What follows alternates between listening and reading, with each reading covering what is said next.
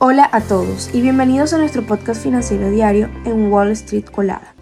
Hoy analizaremos los movimientos del mercado, las principales noticias económicas y las novedades en el mundo financiero. Comencemos. Demos un vistazo a los mercados. Dow Jones experimentaron una ligera caída del 0,1%. SP500 mostraron un aumento del 0,2%.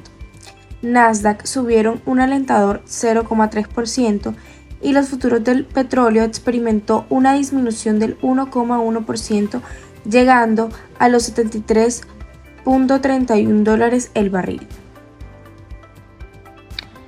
Ahora sumerjámonos en las noticias económicas y financieras más destacadas. El SP500 sigue en busca de su máximo histórico, cerrando el miércoles con un aumento del 0,14%. Está ahora a solo un 0,5% de su récord de cierre.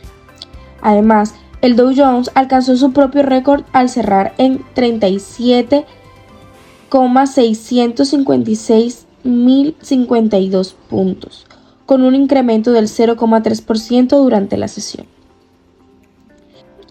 En el ámbito legal, The New York Times presenta una demanda contra Microsoft y OpenAI, acusándolos de infringir derechos de autor y abusar de propiedad intelectual.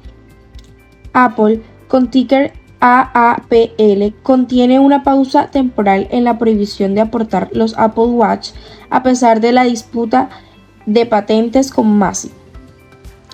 Baidu con ticker BIDU celebra el éxito de su herramienta de chat de inteligencia artificial generativa ErnieBot, que ha superado los 100 millones de usuarios.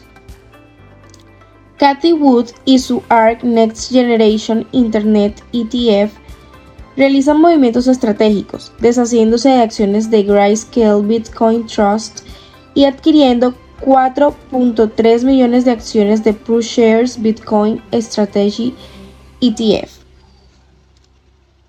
Y eso es todo por hoy en nuestro podcast financiero.